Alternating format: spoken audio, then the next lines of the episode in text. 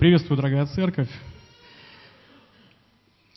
Предлагаю открыть Библию и зачитать сразу место Писания. Это Евангелие от Марка, 5 глава, с 22 стиха. Ну и достаточно такой хороший отрезок по 42. Вот приходит один из начальников синагоги по имени Иаир, и, увидев его, падает к ногам его, и усильно просит его, говоря, «Дочь моя при смерти, приди и возложи на нее руки, чтобы она выздоровела и осталась жива». Иисус пошел с ним. За ним следовало множество народа и теснили его. Одна женщина, которая страдала кровотечением 12 лет, много потерпела от многих врачей, истощила все, что было у ней, и не получила никакой пользы, но пришла еще в худшее состояние. Услышав об Иисусе, подошла сзади в народе и прикоснулась к одежде его, ибо говорила – если хотя к одежде его прикоснусь, то выздоровею. И тотчас иссяк у нее источник крови. И она ощутила в теле, что исцелена от болезни. В то же время Иисус, почувствовав сам себе, что вышла из него сила, обратился в народе и сказал, «Кто прикоснулся к моей одежде?» Ученики сказали ему, «Ты видишь, что народ теснит тебя, и говоришь, кто прикоснулся ко мне?» Но он смотрел вокруг, чтобы видеть ту, которая сделала это. Женщина в страхе и трепете, зная, что с нею произошло, подошла, пала перед ним и сказала ему всю истину. Он же сказал ей, «Черь, Вера твоя спасла тебя.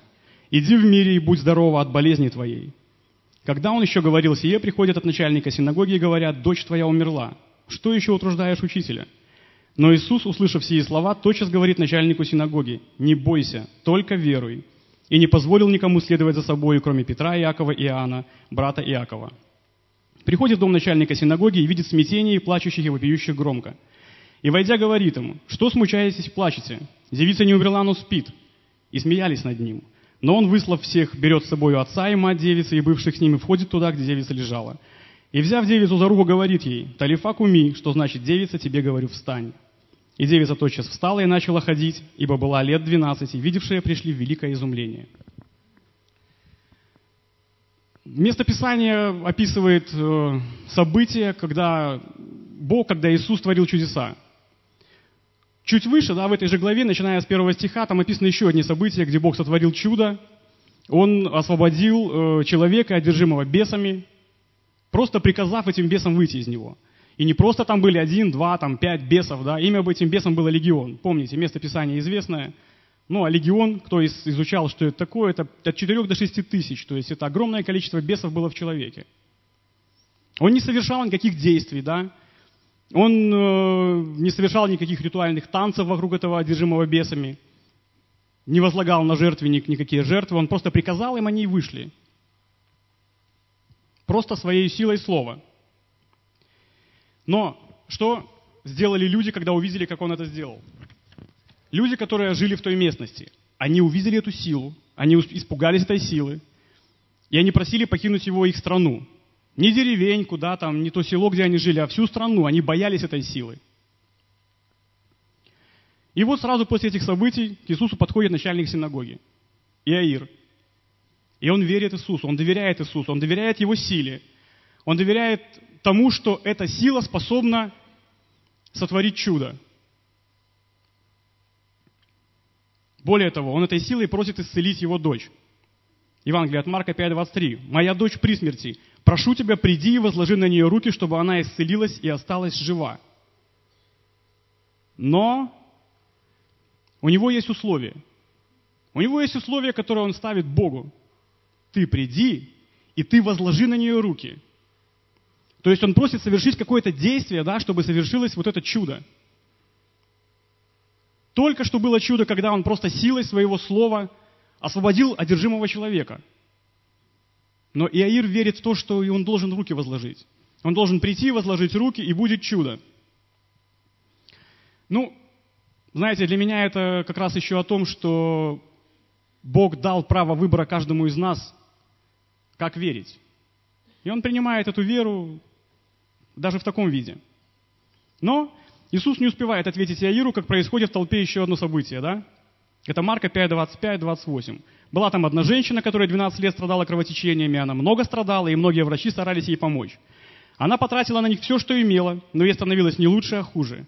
Когда она услышала об Иисусе, она подошла к нему сзади в толпе народа и дотронулась до его одежды, ибо она подумала, если я смогу хотя бы прикоснуться к его одежде, я исцелюсь. Она верила в то, что Бог может решить ее проблему. Она верила в то, что Бог способен это сделать. Но она поняла, да, она вот внутри себя где-то в духе поняла, что Бог это может сделать. Не знаю как, и порой вот это вот не знаю как, порой и есть э, та вера, которая просто, просто есть, да, без всяких объяснений. Скажите, мог ли он просто, вот Иисус, да, приказать кровотечению остановиться? Мог? Но для этого она должна была об этом сообщить ему, правда? Подойти и сказать, что Иисус, у меня болезнь, прикажи, чтобы эта болезнь остановилась, оставила меня. Нет, у нее была какая-то своя вера в это в исцеление, и она в этой вере решила, что я должна просто прикоснуться к Иисусу, и все сработает. И что интересно, в данном случае Иисус сам ей что сказал? Марка, Евангелие от Марка 5.34. «Дочь моя, твоя вера спасла тебя. Иди с миром, ты больше не будешь страдать от своей болезни». Иисус принял и ее веру. Да? Он принял веру Иаира, который просил руки возложить. Он принял веру этой женщины, которая сама должна была дотронуться до Иисуса. И знаете, он готов принимать веру каждого из нас. Такую веру, которую мы можем ему э, явить, да? Он принимает нас такими, какие мы есть. Его безграничная любовь, она покрывает вот эти вещи, да, которые порой мы сами себе придумываем. И вопрос в другом. Насколько безгранично наше доверие Богу? Насколько оно э, безгранично? Здесь проблема в том, что безгранично в отношении определения вообще отношения людей к Богу, оно вряд ли уместно. Мы э, сами себя порой в чем-то ограничиваем. Скажите, ну, ведь не каждый же может проявить такую веру, да, как проявил Авраам. Я думаю, не каждый. И вообще с точки зрения человека, вот эта вера Авраама, да, Бог сказал, Авраам взял и пошел. И пошел просто сына принести в жертву. Эта вера на человеческий вот ум, она просто, ну, безумна. Мы порой таким вещам даем оценку, что это безумец, что это какой-то сумасшедший. И особо верующих, я предполагаю, из наших даже церквей обзывают сектантами, там, идолопоклонниками, кем угодно. Люди боятся этой веры, которая, безграничной веры, которую мы пытаемся проявлять к Богу. Однако благодаря этой безумной вере в лице Авраама целый народ получил особое внимание и благословение со стороны Бога. И, что интересно, пришел Иаир, попросил Иисуса о помощи. Иисус не успевает ему ответить, как э, происходит очередное чудо на глазах у всей толпы, буквально вот прямо сейчас. И что происходит? Приходят посыльные и говорят, дочь твоя умерла, не надо беспокоить учителя. Да? То есть, ну только-только, вот, ну свежо, вот оно все на ваших глазах произошло. И опять мы начинаем ограничивать Бога в своих э, каких-то помыслах, там, домыслах мы порой, знаете, ну, постоянно мы употребляем слово «всемогущий Бог». Мы поем «всемогущий Бог». Мы поклоняемся Тебе, всемогущий Бог. Мы просим и взываем к всемогущему Богу. Не к могущественному. Хотя бывает, так тоже пишут, да? Но мы употребляем «всемогущий». Ну это же просто, да? Он все может.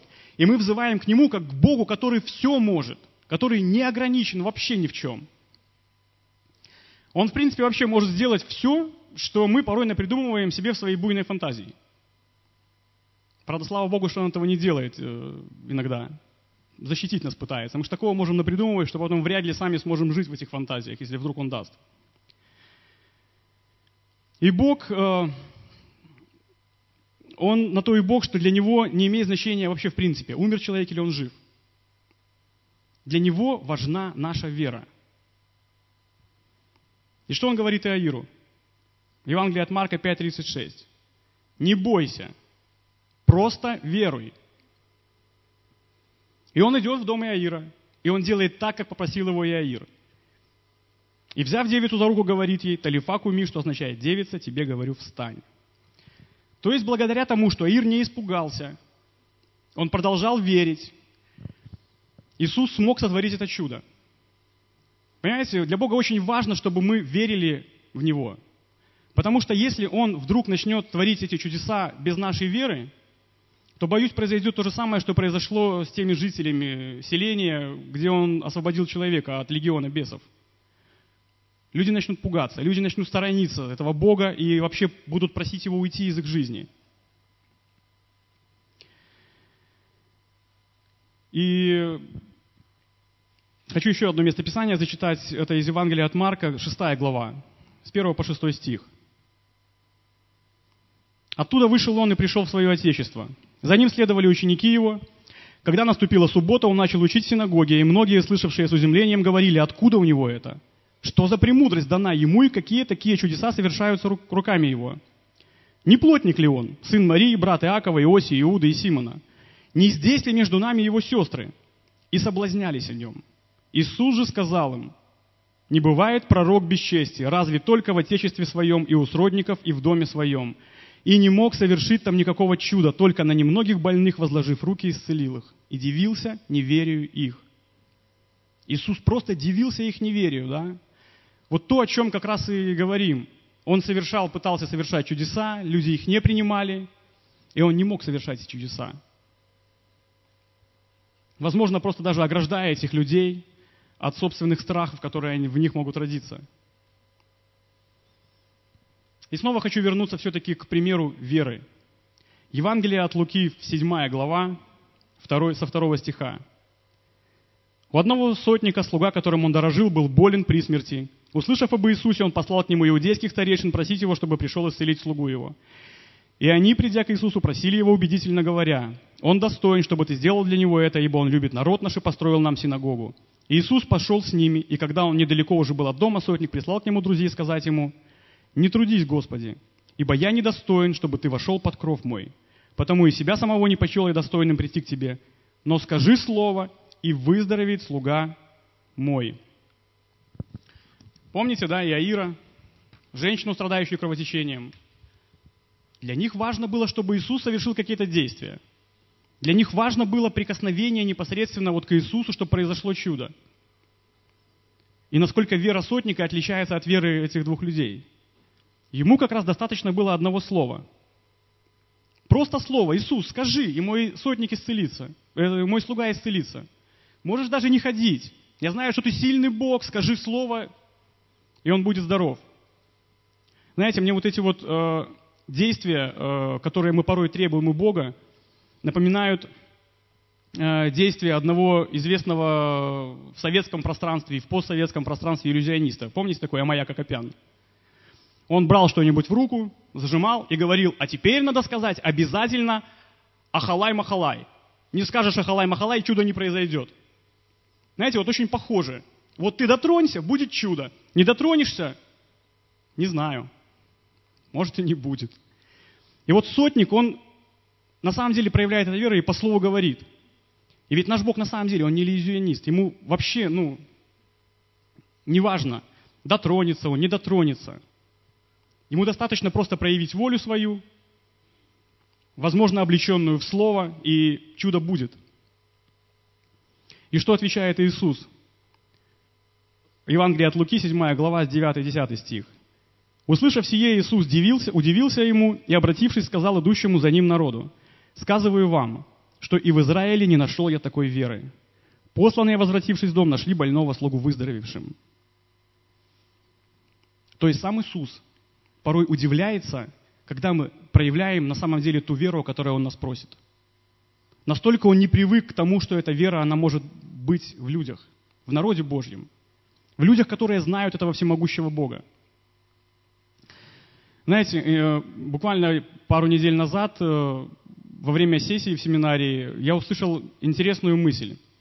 Простую, на первый взгляд, мысль. Очень простую мысль о том, э, как работает чудо ну так, по-простому, может быть, даже формулу, как происходит чудо. Нужны две составляющие. С одной стороны, наша вера, которая снизу поднимается к Богу.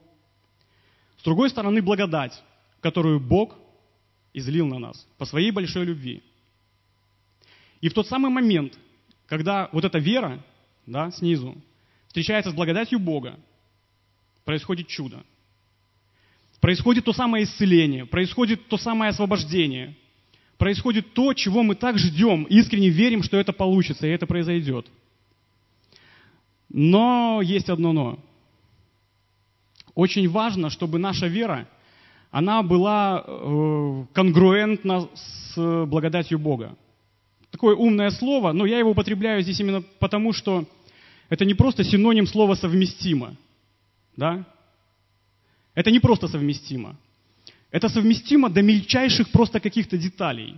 До каких-то вот, ну, крохотных микрон. Эта вера должна быть совместима с благодатью Бога.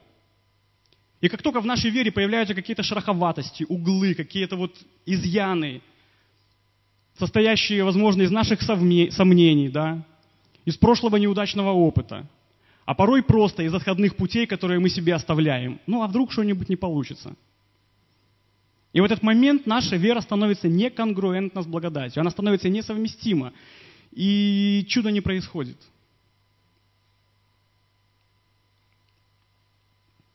Если мы подравняем эту веру, да, я знаю, что в жизни каждого из вас может происходить чудо каждый день. Бог силен отвечать на эту веру. Давайте еще раз откроем Библию, Евангелие от Марка, 10 глава, 46 стиха. «Приходит в Иерихон, и когда выходил он из Иерихона с учениками своими и множеством народа, Вартимей, сын Тимеев, слепой, сидел у дороги, прося милостыни. Услышав, что это Иисус Назарей, он начал кричать и говорить, «Иисус, сын Давидов, помилуй меня!» Многие заставляли его молчать, но еще более стал кричать, «Сын Давидов, помилуй меня!» Иисус остановился и велел его позвать. Зовут слепого и говорят ему, не бойся, вставай, зовет тебя. Он сбросил с себя верхнюю одежду, встал и пришел к Иисусу. Отвечая ему, Иисус спросил, чего ты хочешь от меня? Слепой сказал ему, учитель, чтобы мне прозреть. Иисус сказал ему, иди, вера твоя спасла тебя. И он тотчас прозрел и пошел за Иисусом по дороге. Знаете, для меня это очень хороший пример э, веры, которую явил Вартимей. Вот то, что написано, он сбросил себе верхние одежды, э, это были не просто какие-то одежды, там, куртка там, или штаны, или еще что-то. Это было покрывало, которым он был укрыт для того, чтобы спрятать свое увечье, свою слепоту. Наверное, видели всегда, кто-то, обязательно все видели, как у нас в нашем миру слепые ходят в темных очках. Они прячут за этими очками свое увечье. Они не хотят показывать людям э, свою болезнь, может быть, стеклянный взгляд где-то застывший в одном положении – и вот этот Вартимей, он сидел, просил милостыню, закрывшись этим покрывалом, чтобы спрятаться от людей, просто протянув руку из-под покрывала и прося милостыни. И услышав, что Бог его зовет, он сбросил с себя это покрывало. Он просто забыл думать о мнении людей, что они там будут думать про его увечье. Он перестал думать вообще о том, что он болен, о том, что у него это может как-то повлиять на людей, окружающих его. Он бежал к Богу, бежал к Иисусу такой, как есть, таким, какой он был просто. И знаете, таким мы должны просто бежать к Богу, порой не оборачиваясь э, и не обращая внимания на мнение людей, на то, что они скажут, на то, безумны мы или нет в своей вере Богу. Это не важно. Знаете, Иисус тоже ждал, в тот же момент ждал от учеников своих, которые тормозили, останавливали его, этого Вартимея. Куда ты бежишь? Что ты беспокоишь этого учителя? Оставь его в покое. Иисус от этих самых учеников ждал того, что они сами к нему придут и скажут, Иисус, Иисус, мы слепы, открой нам наши глаза, открой нам наши глаза, чтобы мы наконец-то прозрели, чтобы мы увидели Твое величие, Твою силу, как Вартимей. И пусть ни люди, ни суета, ни мнение людей, они не помешают нам прийти к Тебе. Он ждал этого от них. А чего он каждый раз от них дожидался в итоге. Евангелие от Марка, 11 глава, 20 стих. Поутру, проходя мимо, увидели, что смоковница засохла до корня. И вспомнив, Петр говорит ему, Рави, посмотри, смоковница, которую ты проклял, засохла. Ученики удивлялись тому, что Бог, который проклял дерево, что-то с этим деревом сделал. А чего можно было ожидать? Всемогущий, сильный, великий Бог проклял дерево. Или они ждали, что на нем цветы расцветут. Или новые плоды какие-то в новой форме распустятся. Они удивились, что дерево в тот час засохло. То есть вообще, казалось бы, простая вещь, да, это может быть даже не воскрешение из мертвых человека. Они и тут удивлялись. И, и продолжали удивлять Иисуса. Но любовь и терпение нашего Бога, она гораздо больше, чем неверие у людей. И Он продолжает учить и ждать. Дальше Он говорит ученикам в 23 стихе. Имейте веру Божию, ибо истинно говорю вам, если кто скажет горе сей, поднимись и ввергнись в море, и не усомнится в сердце своем, но поверит, что сбудется по словам его, будет ему, что не скажет. Потому говорю вам, всего, чего не будете просить в молитве, верьте, что получите, и будет вам. Знаете, очень часто, когда мы о таких вещах здесь рассуждаем из-за кафедры, потом начинают спрашивать, а как ты сам? Я вам честно скажу, не надо у меня спрашивать, как обрести такую веру. Я вам просто предлагаю к Библии обратиться. Станьте в своей вере, правда, как дети. Просто доверьтесь Богу, освободите мозги от собственных каких-то своих ну, придумок, от человеческой логики. Попробуйте просто довериться Богу и постичь логику божественную. Богу не надо доказывать в теоремах, что дважды два – четыре. Для него любое доказательство светил науки да, о том, что заболевание смертельно, неизлечимо. О том, что данная конкретная ситуация безвыходная. Он просто все эти доводы разрушает своей благодатью, являя любовь и милость, и разрушая всякое представление, вообще понимание всех этих светил о том, что происходит в этом мире. И знаете, порой, ну, правда, неважно, как вы просите Иисуса – чтобы Он к вам прикоснулся, или чтобы вы к Нему прикоснулись. Важно, чтобы ваша вера была искренней от сердца. И Он примет эту веру, и Он ответит на эту веру своей благодати, и в вашей жизни произойдет чудо. И знаете, когда э, будете об этом просить Его, то просите Его об этом так, что если вдруг кто-то со стороны увидит из людей, как вы это делаете, что даже самый вообще непонятливый человек бы понял, что вы взываете к великому, могущественному, всемогущему Богу, без тени сомнения, просто без оглядки назад, отбросив все свои э, представления об этой жизни, что вы обращаетесь к тому, кто сотворил небо и землю, к тому, кто э, забрал ваши грехи, забрал ваши болезни, ваши немощи, унес их на крест и принес себя в жертву, сотворив этим самым великое чудо. Поэтому не у меня спрашивайте, как этой веры достичь, а просто обратитесь к Библии. И вы знаете, я, э, если бы не сегодняшний сон, я бы на этом и закончил бы сегодня. У меня под утро приснился сон. Снится мне, что я выхожу проповедовать, вот эту самую проповедь. Я уже выхожу к кафедре, и я понимаю, открываю записи свои, и понимаю, что проповеди моей нет – ну, я немножко, знаете, так вот, волнение такое, помню, во сне произошло. Потом думаю, ничего страшного. Эту проповедь положил на сердце Бог, и Он вложит в уста, что говорить. Единственная как бы сложность была в том, что места Писания я себе сразу сюда выписал, чтобы ну, не тратить время на, вот, на поиски, мест много. И думаю, надо будет сейчас Библию взять, и из Библии буду их зачитывать. И я раз на кафедре нет Библии. И я в зал, дайте кто-нибудь Библию, говорю, дайте Библию, буду сейчас читать. Кто-то один выносит мне Библию, знаете, вот такую маленькую, сувенирную. Я ее открываю, я думаю, ну хоть из нее-то, ну зрение еще хорошее, слава Богу, почитаю. Открываю, а там какие-то старославянские буквы вообще непонятные, вот какие-то красивые такие. Я говорю, есть у кого-нибудь нормальная Библия, чтобы можно было прочесть? Ну, выходит другой брат, подает мне Библию, распечатанную просто на листах А4, такую, знаете, подборка. Я начинаю листать еще вот это Евангелие от Марка, а там какие-то просто, ну, картинки, вот такие вот э, главы вот такого размера, как детская Библия какая-то, знаете, вот какие-то основные мысли изложены. И я просто уже в возмущении говорю, Господи, да что ж такое, неужели мне никто Библию не даст? Я кладу микрофон, бегу в зал, и знаете, вот так вот сидят люди, и вот один стул свободный, и на этом стуле одиноко лежит Библия. Сама себе. А я прошу у людей, призываю, и никто не оборачивается. И я хватаю эту Библию, просто понимаю, толстая, хорошая Библия, наверное, с хорошим шрифтом. И я с таким миром в сердце возвращаюсь уже к кафедре и просыпаюсь. И вы знаете, мне страшно стало. Я проснулся и просто понял, что сон на самом деле он от Бога. Порой мы вот на самом деле слово, которое Бог нам оставил, чтобы мы его изучали, мы в него вникали, мы его постигали, оно для нас обретает ну, больше смысл именно вот оболочки, вот этих маленьких красивых сувенирных изданий, где-то картинок, каких-то золотых стихов отдельных, которые нам нравятся, да. Но когда стала нужда в слове, его не оказалось в народе Божьем. Одна единственная забытая Библия лежит никому не нужная. Я благословляю вас э, именем нашего Господа.